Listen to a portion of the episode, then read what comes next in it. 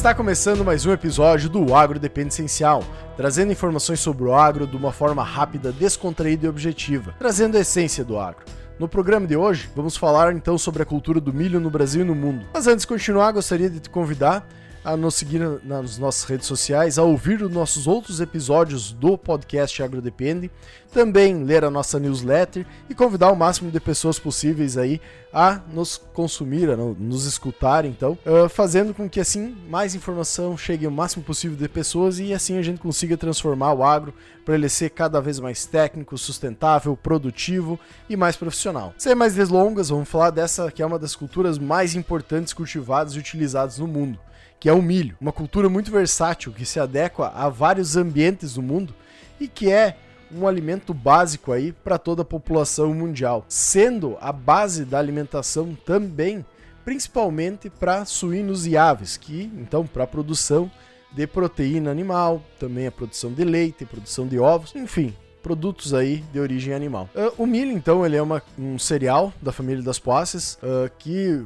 origina do México em torno de 10 mil anos atrás, né? País de onde o milho então começou a migrar para outros países da América, com os nativos americanos aí. Uh, que foram os mesmos, os nativos mexicanos no caso, que selecionaram a, as variedades mais produtivas desse do seu ancestral que era o, o teocinto, né? Por volta aí do século XIV, quando os europeus chegaram nas Américas, o povo nativo então presenteou eles com o milho. E a partir daí então que foi pro restante do mundo. Uh, hoje o milho é uma das principais culturas produzidas no, mundo, no mundo, juntamente com trigo, com arroz, com cana-de-açúcar, e possui uma grande importância comercial para os seus principais produtores, sendo aí os os quatro principais produtores, primeiramente os Estados Unidos, após a China, daí vem nós, o Brasil e por quarto a Argentina. O milho, então, que é produzido hoje é muito diferente do, do seu antepassado teocinto. Hoje a gente tem desenvolvimento de híbridos de milho, então a gente tem uh,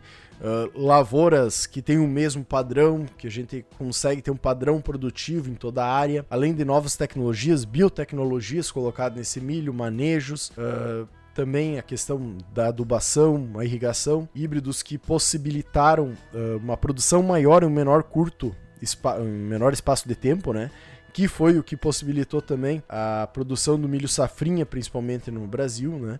Então, toda essa revolução tecnológica que ocorreu juntamente com essa cultura possibilitou que hoje a gente tivesse uma produção muito maior do que 50 anos atrás. Se a gente vai pegar só para a gente ter uma ideia comparativa, né? A quantidade de área cultivada no mundo nos anos de 1961 eram em torno de 105 milhões de hectares. E, se a gente vai pegar dados agora de 2019, uh, essa quantidade de área produzida aumentou para 192 milhões de hectares. Isso são quase 90 milhões de hectares a mais. Hum, daria em torno de 50% a mais de área produzida, né? Se a gente vai pegar uh, o aumento produtivo ele foi muito mais expressivo ainda do que esse, esse aumento de área, né? A gente teve um aumento de área expressivo, mas a produção, a produção foi muito maior. Uh, se a gente vai pegar nos anos de 1961, eram produzidos em torno de 205 milhões de toneladas de milho no mundo. Agora, se a gente vai pegar no ano de 2019, foram produzidos em torno de 1,1 bilhão de toneladas de milho. Isso é, a gente pode dizer que é um aumento de mais de 540% de produção. Então mostra que a tecnologia, claro, aliada também com o aumento da, da área produzida, né? Aumentou muito a produção e a gente tem perspectivas de aumentar mais ainda, né? Agora que entendemos um pouco o cenário internacional, vamos entender um pouco mais sobre o milho aqui na nossa casa, né, no Brasil. Uh, não divergindo muito do que o, o, o, restante do mundo passou nesse período, né, nesse aumento tanto de área quanto de produtividade, o Brasil seguiu o mesmo rumo, né, aumentando, sim, sua área, mais ou menos os 50, cerca de 50%, mas aumentando ainda mais a sua produção. Se a gente vai pegar um comparativo dos anos de 1900, da safra 1976-77, uh, eram produzidos milho então em 11,8 milhões de hectares. Já na safra então 2018-2019, essa quantidade de área produzida foi para 17,9 milhões de hectares.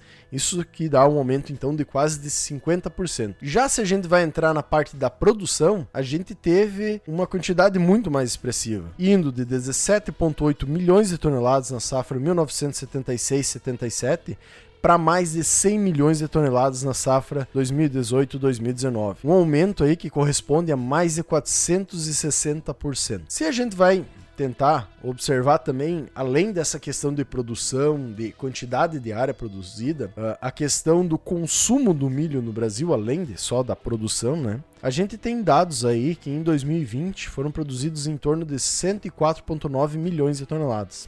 Dentro desses, uh, 33 milhões em torno foram exportados, né? Então uma menor parte disso, e 72,3% foram utilizados para o consumo interno. Muito ligado ao que foi comentado anteriormente, do consumo do milho para uh, ah, fazer ração animal, né? Como ele é um dos principais, ele tem uma qualidade energética, vamos dizer assim, né? Ele é a base energética da principal quantidade das rações, principalmente para monogástricos.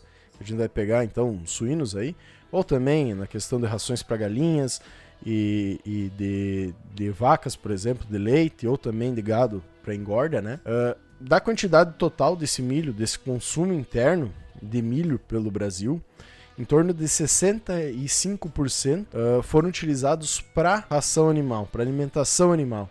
Isso corresponde a 47,2 milhões de toneladas de milho. Além desses, então, o restante de consumo interno foi uh, para alimentação humana, para industrialização e outros usos. Né? Se a gente vai pegar, uh, está tendo uma, uma utilização cada vez mais frequente Uh, de, do milho, da utilização do milho para a produção de biocombustíveis, que é a questão do etanol no caso, que possibilita aí a utilização uh, de, uh, de um combustível mais barato, mais econômico muitas vezes, né?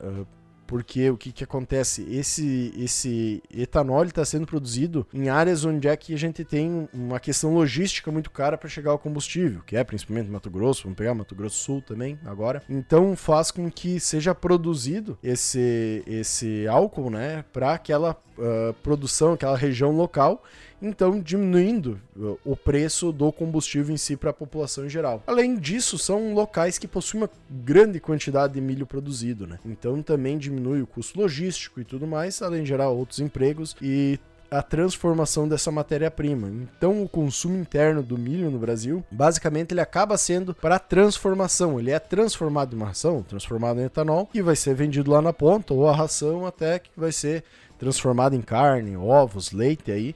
Então tu tá tendo uma transformação dessa matéria-prima e agregando valor nela. Né? Se a gente vai pegar um histórico e projeção Uh, do milho aí uh, nos últimos 10 anos e para os próximos 10 anos, pegando 2020 aí como balizador, a gente teve a, a, o aumento de produção né, de 2010 a 2020, de 82,8%. Isso foi um crescimento muito grande. A gente sabe que está muito ligado às tecnologias que foram introduzidas aí uh, no setor, além de híbridos mais eficientes, com uma, com uma, uma janela, um ciclo menor, né? E para os próximos 10 anos, então 2020 a 2030, a gente tem projeção de um aumento aí de 14,9%, que vai ser um desafio chegar lá, mas que cada vez mais a tecnologia, os manejos, a agronomia está cada vez mais robusta e conseguindo auxiliar para que essas altas produtividades sejam alcançadas com uma eficiência cada vez maior. Se a gente vai pegar a questão do consumo do milho no Brasil, uh, nesse mesmo padrão de 10 anos, né, de 2010 a 2020,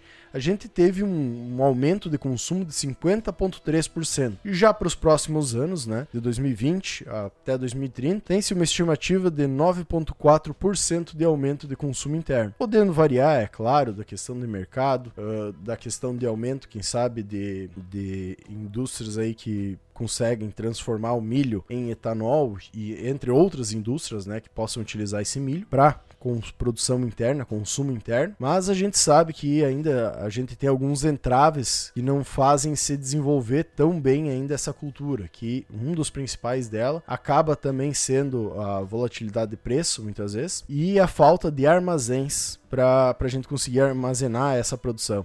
Se a gente vai pegar lá no Mato Grosso, esse ano, por exemplo, a gente observou vários vídeos de montanhas, podemos dizer assim, de milho sendo guardado a céu aberto. É claro que a gente tem toda a questão que nesse período não, não ocorre chuvas lá, né? Mas a gente poderia estar tá armazenando de uma forma melhor, melhorando a logística também disso futuramente, além de poder trabalhar então com esse milho de uma forma mais estratégica e ter uma reserva também interna, que é uma coisa que a gente viu que não teve nos últimos anos, tanto que foi a primeira vez ano passado, ou esse ano ainda, se não me engano, no começo desse ano, que foi importado milho de, do, dos Estados Unidos, por exemplo, para o Brasil. Foi a primeira vez que isso aconteceu. Então a gente vê que pela, por essa produção e utilização interna, a gente tem uma necessidade de fazer essa, essa reserva estratégica do milho.